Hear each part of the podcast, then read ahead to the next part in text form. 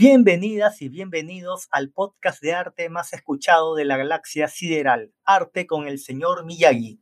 Iniciamos nuestra segunda temporada comentando el libro Pintura, el concepto de diagrama de Gilles Deleuze. La idea para esta nueva etapa del podcast es presentar lecturas y sucesos del mundo del arte, matizando con algunas reflexiones. Empiezo con este libro porque el autor es un referente teórico de amistades a quienes quiero y respeto mucho intelectualmente y me llamó la atención que Deleuze reflexione también, además de temas de política y cultura, específicamente sobre el acto de pintar. Y quise, antes de leer sus textos más referenciados, escritos en colaboración con Félix Guattari, iniciar por este libro. No me pareció una lectura sencilla, recomiendo si se animan eh, hacer anotaciones, subrayados, mapas conceptuales que les permitan tener más clara la película. Ahí va entonces este, este episodio que lo hago con mucho cariño, pensando en todas mis amigas y amigos que se dedican al arte como yo y disfrutan mucho de la actividad pictórica. La verdad, me sorprendió mucho que un filósofo analice el acto de pintar, señalando aspectos que a veces ni pensamos quienes nos dedicamos a la pintura, porque no solemos reflexionar tanto sobre el acto de pintar. Tal vez porque estamos más enfocados en el producto, en, en que el cuadro quede bien. Una enseñanza que me deja este libro es que es enriquecedor estar más atentos, más atentas a toda esa experiencia del proceso pictórico, que inicia incluso antes de que empecemos a pintar. Bueno, el libro se basa en transcripciones de clases dictadas por Deleuze en 1981 y está organizado en dos partes de seis capítulos, cada una de estas partes, más un anexo final sobre el filósofo Parux Spinoza. En este episodio vamos a revisar solo los dos primeros capítulos. El capítulo 1 se titula Catástrofe y Germen y el capítulo 2 se titula Del cliché al hecho pictórico. Es importante señalar que el autor analiza y se basa en textos y categorías propuestas por pintores, Cézanne, Klee y Bacon. Deleuze va a presentar su concepto de diagrama asociado a las nociones de germen y catástrofe. La noción de catástrofe no es un tema a ser pintado, sino una idea ligada al acto de pintar. Nos dice en la página 24, puede ser definido el acto de pintar sin referencia a una catástrofe que lo afecta. No enfrenta, no comprende el acto de pintar a esta catástrofe en lo más profundo de sí mismo incluso cuando lo que es representado no es una catástrofe. La catástrofe está en el corazón del acto de pintar. Deleuze toma de Cézanne estos dos conceptos, caos y catástrofe. El caos es antes de pintar, lo prepictórico. Cézanne, al parecer, era conocedor de la filosofía de Immanuel Kant. Kant había propuesto los conceptos de noúmeno y fenómeno. Noúmeno como algo cercano a la intuición y fenómeno como lo que captamos con los sentidos. Para Cézanne los colores son el, el noúmeno y el espacio-tiempo el fenómeno. Es decir, los colores aparecen en el espacio-tiempo, pero no son espacio-tiempo. Cézanne distingue dos momentos en el acto de pintar el caos y la catástrofe. Entonces, el caos está antes y la catástrofe, digamos que está antes y durante el acto de pintar. como en el mito de la creación judeocristiana, el caos está antes de crear, pero entonces, ¿qué es la catástrofe? Pues es la limpieza que implica pintar. ¿Limpieza de qué? De clichés, o sea, ideas, narrativas, temas, posibilidades. Del caos interno de los temas e ideas, vamos limpiando y permitiendo que surja el hecho pictórico. Hay que pasar por la catástrofe para que nazca la pintura, el color, para que germine. Allí el concepto de germen, de germinar, que toma del pintor Paul Klee. Primer peligro con la catástrofe, que la catástrofe tome todo el cuadro. Pregunto a mis colegas, ¿hemos malogrado cuántos cuadros por querer mejorarlos? A mí me ha pasado muchas veces.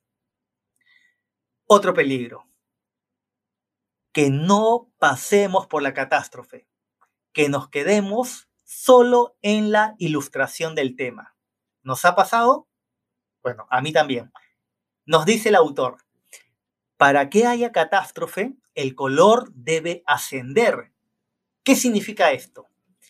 Aquí presenta dos conceptos de gris, siguiendo a Cézanne, quien dijo, abro comillas, uno no es pintor en tanto no ha pintado un gris. El enemigo de toda pintura es el gris, dice Delacroix. No, uno no es pintor en tanto no ha pintado un gris. Cierro comillas. Me hace recordar los ejercicios de pintura de la Facultad de Arte de la Pontificia Universidad Católica del Perú, donde estudié y donde estos ejercicios consistían en pintar un bodegón de objetos blancos sobre una tela blanca o en pintar un manto gris para, digamos, sacar distintas tonalidades de gris, distintas tonalidades de blanco. La idea era encontrar matices en objetos aparentemente muy similares en luz y color. Entonces, Deleuze presenta dos conceptos de gris. Un gris que asciende, que sería el color bien puesto, y un gris fracaso, que sería el color mal puesto. También es una experiencia compartida por quienes nos dedicamos a la pintura. Percibir un color que no va en una parte del cuadro, que no encaje en la relación con las otras tonalidades, ¿verdad? Entonces, caos catástrofe, caos germen son partes del diagrama o esquema del acto de pintar. Podemos encontrar un primer acercamiento al concepto de diagrama en la página 44. Nos dice el autor. El diagrama es esta zona de limpieza que hace catástrofe sobre el cuadro.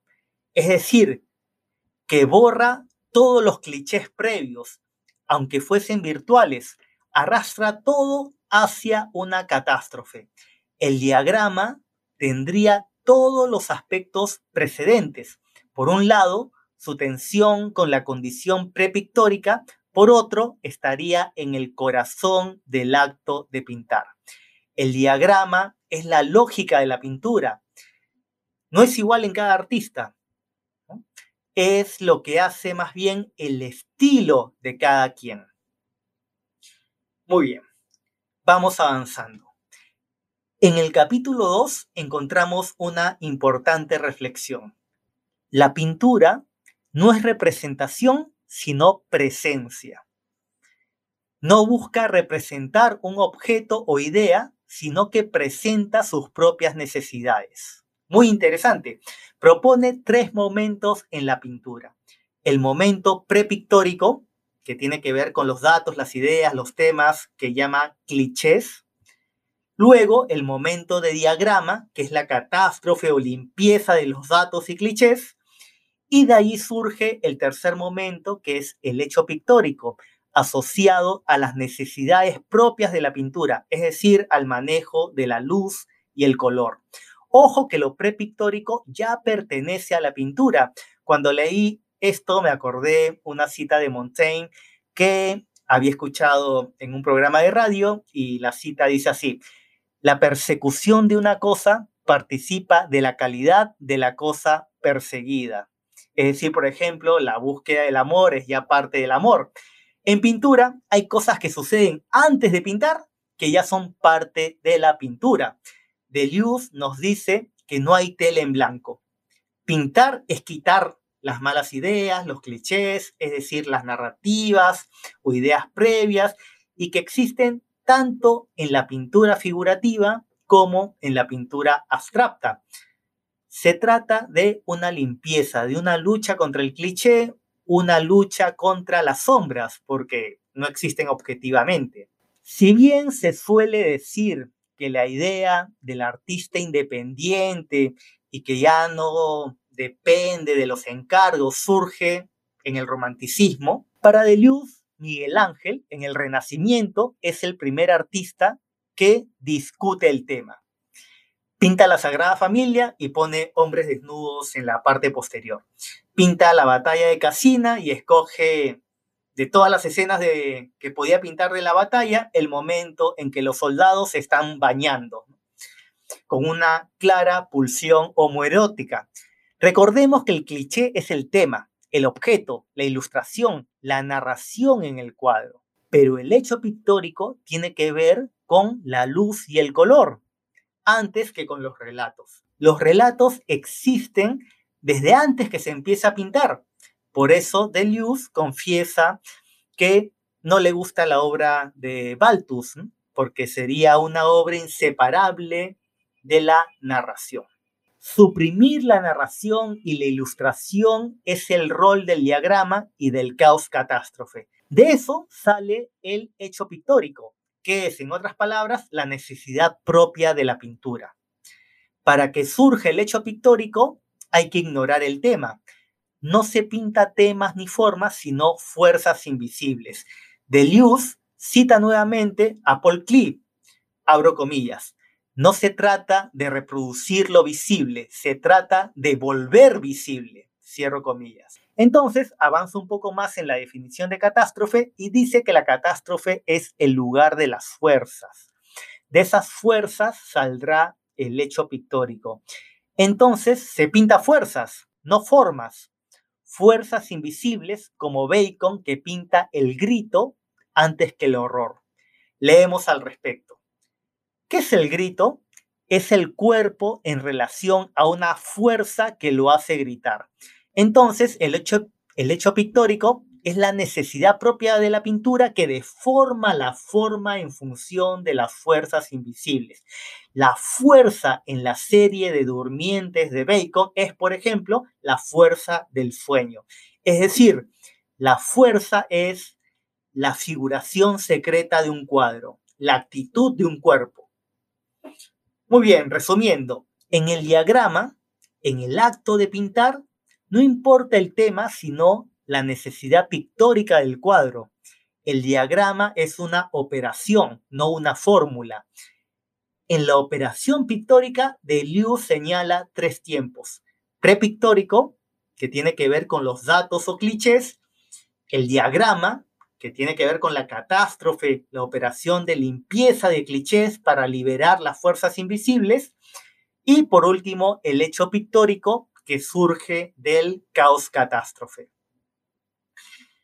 En estos tiempos de pandemia, los días de desánimo y, desmotivación para trabajar en el taller son frecuentes, y me pareció muy motivador que un filósofo haga un esquema conceptual del acto de pintar, señalando aspectos de los cuales no somos muy conscientes cuando pintamos. Espero te haya gustado este episodio. Dependiendo de las respuestas, veré si es pertinente grabar otro sobre los siguientes capítulos del libro. No dejes de seguir el podcast y el canal de YouTube también. Soy Jorge Miyagi y me puedes encontrar en las redes sociales que tengo en la información. Buenas energías y éxitos.